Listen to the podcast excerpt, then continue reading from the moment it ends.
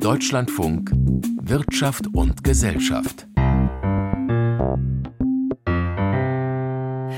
Mit Dorothee Holz herzlich willkommen. Der deutsche Konjunkturmotor stottert gewaltig. Wirtschaftsminister Habeck sieht die Wirtschaft in schwerem Fahrwasser.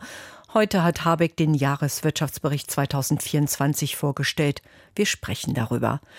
Die Regierung tut sich schwer, Lösungen gegen die Misere zu finden. Guter Rat ist teuer, zum Beispiel von den Wirtschaftsweisen, dem wichtigsten Beratergremium der Regierung.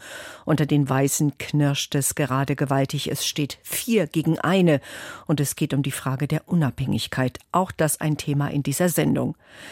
Am Samstag jährt sich der russische Angriff auf die Ukraine zum zweiten Mal. Eine Million Ukrainerinnen und Ukrainer sind nach Deutschland geflohen, meist Kinder und Frauen.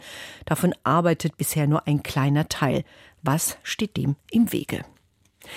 Von recht anständigem Wachstum auf praktisch Stillstand. So starke die Regierung die Wachstumsprognose für dieses Jahr gekürzt. Diese Hiobsbotschaft war schon bekannt. Heute hat das Kabinett den Jahreswirtschaftsbericht mit der gekürzten Wachstumsprognose verabschiedet. Wirtschaftsminister Habeck hat den Bericht am Nachmittag in Berlin vorgestellt. Wie kommt man wieder aus der Misere raus? Volker Fintermer berichtet. Die zentrale Aussage des Jahreswirtschaftsberichts war schon kein Geheimnis mehr. Die Wirtschaft wächst in diesem Jahr nur um magere 0,2 Prozent, nachdem das Bundeswirtschaftsministerium im vergangenen Herbst noch von einem Plus von 1,3 Prozent ausging.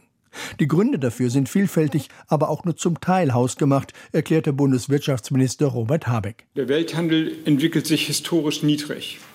Das ist einer der Hauptgründe, warum wir auch gegenüber der Herbstprognose so deutliche Abstriche machen müssen. Dazu kommt, dass die Kaufkraftverluste infolge der hohen Inflation deutlich zu spüren sind. Umgekehrt, die Sparquote ist im letzten Jahr auf 11,3 gestiegen. Das heißt also, dass die Inflation die Binnennachfrage deutlich gedämpft hat. Und dazu kommen unweigerlich die Einsparungen, die im Bundeshaushalt nach dem Urteil der Verfassungsrichter zur Schuldenbremse eingeleitet wurden. Dennoch bleibt Robert Habeck verhalten optimistisch. Zum einen, weil der Preiseinstieg im Jahresverlauf auf 2,8 Prozent zurückgehen dürfte und auch die Energiekosten sich inzwischen annähernd wieder auf dem Niveau vor dem Ausbruch des Krieges in der Ukraine und den notwendigen massiven Umstellungen bei der Gasversorgung in Deutschland eingependelt haben.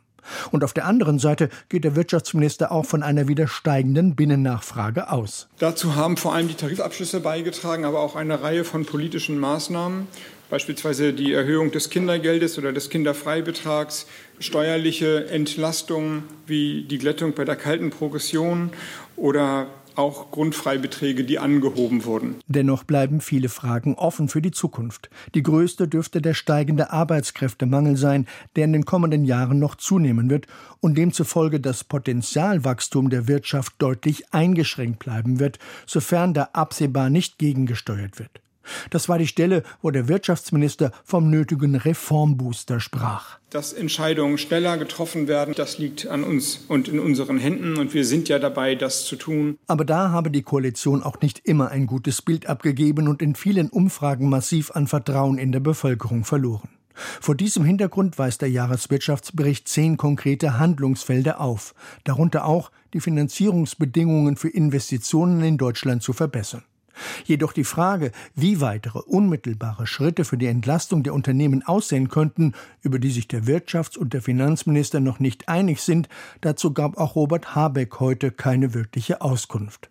Nur zum Wachstumschancengesetz, das heute noch im Vermittlungsausschuss beraten wird, sagte Habeck. Die Länder haben ja das auf 8 Milliarden gesamtstaatlich taxierte Wachstumschancengesetz auf 3 Milliarden runterverhandelt. Das ist wenig genug, aber das sollte jetzt auch passieren. Ich kann das sonst nicht ernst nehmen, was von der Opposition im Bundestag gesagt wird. Volker Findhammer berichtete, einig ist man sich also, dass es an Dynamik fehlt. Gesucht wird jetzt die richtige Strategie. Einen Reformbooster will Wirtschaftsminister Habeck für die Wirtschaft. Finanzminister Lindner will bald ein Papier für die Wirtschaftswende vorlegen. Das klingt ja alles prima. Aber wie soll es umgesetzt werden? Über den Jahresbericht über mögliche Lösungen möchte ich jetzt mit Professor Stefan Kotz vom Kiel Institut für Weltwirtschaft sprechen. Hallo, Herr Kotz. Guten Abend. Statt Wachstum, Stillstand, das ist ja ziemlich niederschmetternd. Die Weltlage, der russische Angriffskrieg, das wird angeführt. Nur an die eigene Nase will sich die Regierung nicht wirklich packen. Was geht auf deren Rechnung? Nun, es ist ja erstmal ein Fortschritt, dass die Problemdiagnose jetzt etwas klarer gesehen wird, denn äh, konjunkturell betrachtet ist ja auch im Jahreswirtschaftsbericht jetzt eine Erholung angelegt. Das heißt eben auch, jetzt kurzatmige Konjunkturprogramme können nicht die Lösung sein, denn die eigentlichen Wachstumsprobleme in Deutschland liegen eben tiefer. Die sind demografisch bedingt. Da können wir versuchen, den Standort attraktiver zu machen, damit wir auch mehr Talente der übrigen Welt hier nach Deutschland ziehen, also über Einwanderung. Aber das ist eben etwas, was nicht von heute auf morgen mhm. geht. Wir werden mit der Demografie so jetzt erstmal zurechtkommen äh, müssen. Das bedeutet eben, wenn wir weniger Köpfe und Hände haben, die hierzulande anpacken können, dann müssen wir dafür sorgen, dass die Produktivität nicht behindert wird, dass sie wieder sich stärker entfalten könnte. Das heißt, kann, wir brauchen so etwas wie eine Produktivitätsagenda für Deutschland. Vielleicht einen Produktivitätsboost. Vielleicht äh, geht das ja über bessere Rahmenbedingungen für Investitionen. Da bleibt äh, Herr Habeck heute noch schwammig. Was raten Sie? Was muss gemacht werden? Ganz oben auf der Agenda steht sicherlich ein Abbau von bürokratischen Lasten, auch von Berichtspflichten. Das hat erstmal den angenehmen Nebeneffekt, dass es den Staat auch gar kein Geld kostet. Aber es dauert lange, dieser Bürokratieabbau. Ne? Ja, naja gut, das ist jetzt die Frage, wie man die Prioritäten setzt. Allein das Signal, dass man jetzt bestimmte Großprojekte angehen möchte, wie beispielsweise das Lieferketten-Sorgfaltspflichtengesetz äh, nochmal auf den Prüfstand zu stellen, das würde schon das Signal senden, dass man jetzt äh, die Botschaft auch verstanden hat äh, und dass man viel besser mit den Marktkräften spielt und nicht immer weiter gegen sie. Das ist ja auch etwas, was den wirtschaftlichen Akteuren das Leben so schwer macht. Steuerentlastungen für alle, ohne dass der Staat da mitredet? Ja, Steuerentlastung ist nochmal ein anderes Thema. Dann muss man auch darüber sprechen, an welchen Stellen man Einschnitte bei den Staatsausgaben vornimmt. Das kann man nicht so isoliert äh, debattieren. Und am Ende des Tages ist ja auch die Steuerlast auch nur ein Standortfaktor. Wir müssen aufpassen, dass insgesamt der Standort, äh, die Steuern, die wir hier abverlangen, es eben auch wert ist. Und das bedeutet umso mehr, die staatlichen Mittel dort auszugeben, wo wirklich der Standort gestärkt wird. Und das spricht eher nicht äh, für diese subventionslastige Subventionspolitik, die immer nur ein, äh, ähm, Industriepolitik, die immer nur einzelnen Branchen zugutekommt. Aber was ist denn Ihr Gegenrezept? Was soll denn dann getan werden, wenn nicht einzelne einzelne Branchen gefördert werden sollen? Das zu fördern, was insgesamt den Standort stärkt, das fängt äh, ganz oben bei der Bildung an. Also gut ausgebildete Arbeitskräfte, äh, das ist tatsächlich ein wichtiger Standortfaktor, denn der Wettbewerb um die Talente der Welt, der wird immer schärfer werden. Es ist nicht nur das Kapital, es sind eben auch die Arbeitskräfte, die ein ganz entscheidender Faktor sind. Je besser man sich dort aufstellt, desto eher wird man auch attraktiv für ausländische Unternehmen, ohne dass man denen mit Subventionen kommen muss, um sie nach Deutschland äh, zu locken. Und dann eben ein drastischer Abbau der bürokratischen Lasten. Äh, ein solches Paket würde sicherlich schon eine Menge bewegen, äh, ohne dass es den Staat unter dem Strich netto mehr kostet. Sie haben schon die Hände und Köpfe genannt. Das ist ein Zitat von Herrn Habeck. Das sei die größte Herausforderung der Arbeitskräftemangel. Woher soll man die denn nehmen? Wir werden jetzt uns nicht einfach neue Hände und Köpfe herbeizaubern können, ähm, sondern wir müssen erstmal mit denen auskommen, die wir haben und die, die ja auch, äh, so wie das die mittelfristige Vorausschau sieht, netto zuwandern äh, werden. Aber es wird eben die Nettozuwanderung alleine nicht reichen, um diejenigen, die wir im Zuge der Alterung aus dem Erwerbsleben verlieren, auszugleichen. Das heißt, wir müssen zum einen äh, an der Produktivität arbeiten, daran hatte ich, hatte ich schon gesagt, Ausbildung und auch Bürokratielasten äh, abbauen. Und das andere ist natürlich ähm, stärker dazu beizutragen, das Arbeitspotenzial, was wir hier haben, zu heben. Da ist das Stichwort Renteneintritt. Darüber werden wir sicherlich äh, sprechen müssen. Wenn man insgesamt länger lebt, wird man auch etwas länger arbeiten müssen. Da beißt die äh, Maus keinen Faden ab. Und äh, auch bei der ähm, ja, Beteiligung, insbesondere bei, bei Frauen und Älteren, ist noch ein bisschen Luft nach oben, insbesondere was die Stundenzahl angeht, da attraktivere Bedingungen zu schaffen. Genau, die Arbeitsstundenzahl, die ja in Deutschland deutlich hinter der Zahl in den USA zurückliegt? Mehr Arbeitsstunden, mehr Wachstum? Ja, äh, zumindest, äh, also es, man muss es im Paket sehen. Arbeitsbeteiligung, da ist, also Erwerbsbeteiligung steht Deutschland gut da, Platz zwei. Ähm, äh, auch im europäischen Ranking, aber die tatsächlich geleisteten Arbeitsstunden, die bleiben eben hinter dem zurück. Am Ende des Tages muss es sowieso eine freiwillige Entscheidung der Menschen sein, ähm, wie viel mhm. Arbeit sie anbieten wollen, aber der Staat sollte ihnen das äh, möglichst einfach machen, möglichst lukrativ machen, insbesondere eben auch, was das Arbeiten im Alter angeht. Viele möchten das ja auch.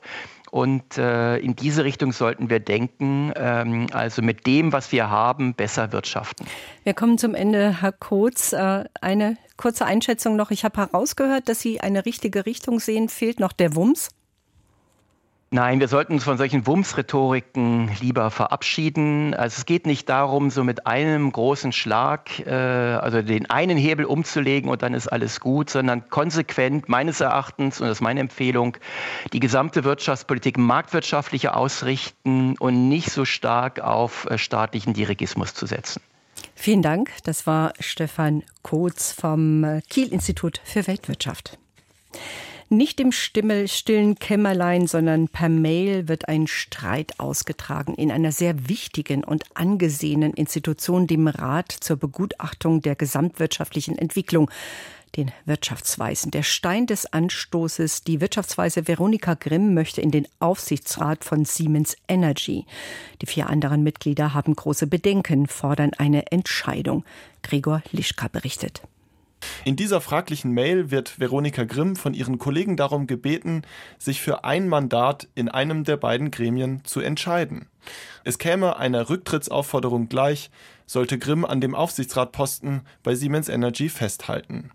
Bert Rürup ist selber ehemaliges Mitglied der Wirtschaftsweisen, war zwischen 2005 und 2009 deren Vorsitzender. Er habe zwar kein Aufsichtsratmandat parallel zu dieser Tätigkeit ausgeübt, kann an den Aufsichtsratsplänen von Veronika Grimm aber nichts Ehrrüchiges erkennen. Das Gesetz schreibt vor, dass je ein Mitglied auf Vorschlag der Tarifvertragsparteien berufen wird. Aber über ein Aufsichtsratmandat findet sich im Gesetz nichts. Und es gab auch vor Frau Grimm schon eine Reihe von Ratsmitgliedern, die ein Aufsichtsratmandat hatten. Diese bisherige Regelung ist ein Umstand, den Max Bank vom Verein Lobby Control kritisiert.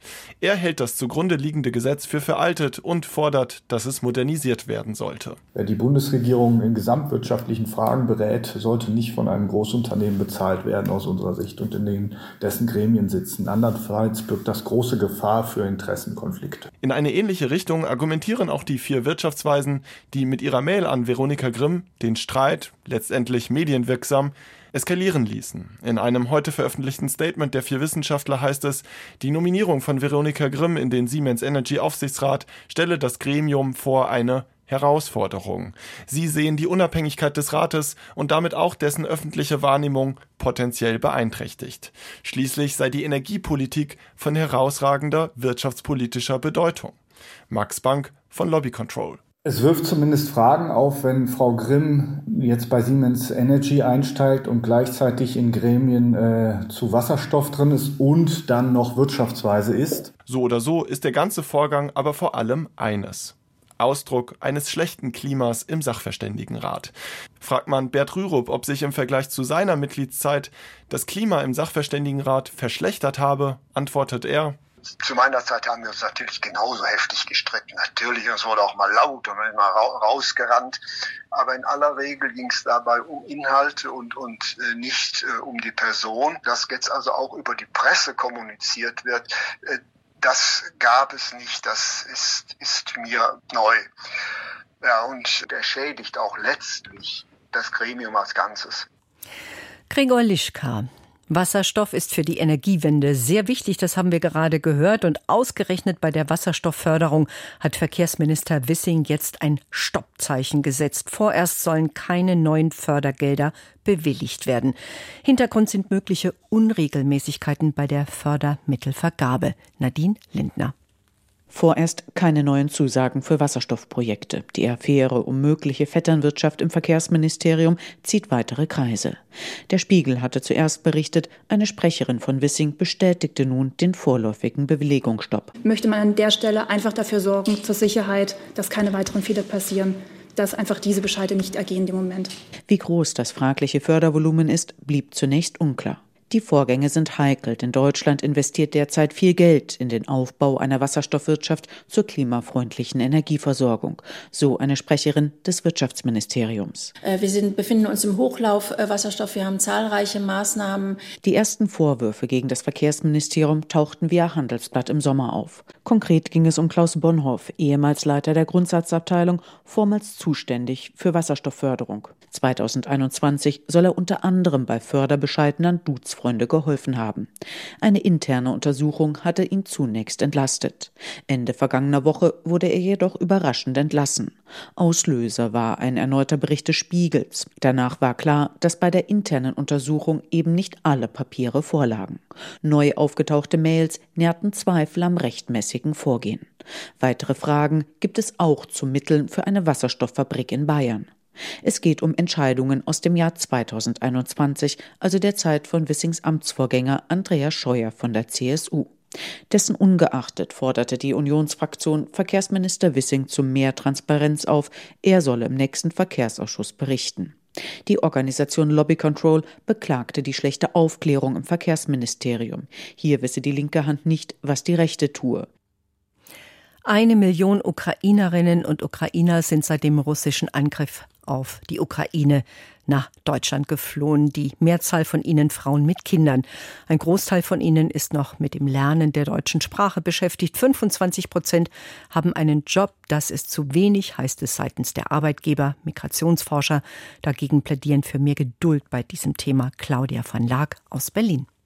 Ein Café in Berlin Mitte. Die 20-jährige Sonja Gladun aus dem ukrainischen Vinica arbeitet hier seit einem halben Jahr in Vollzeit. For me to take Bürgergeld was all right, but at the moment when I needed it, when I don't need it and I know that I have like das Bürgergeld war okay, als ich es brauchte, aber ich bin jung und gesund.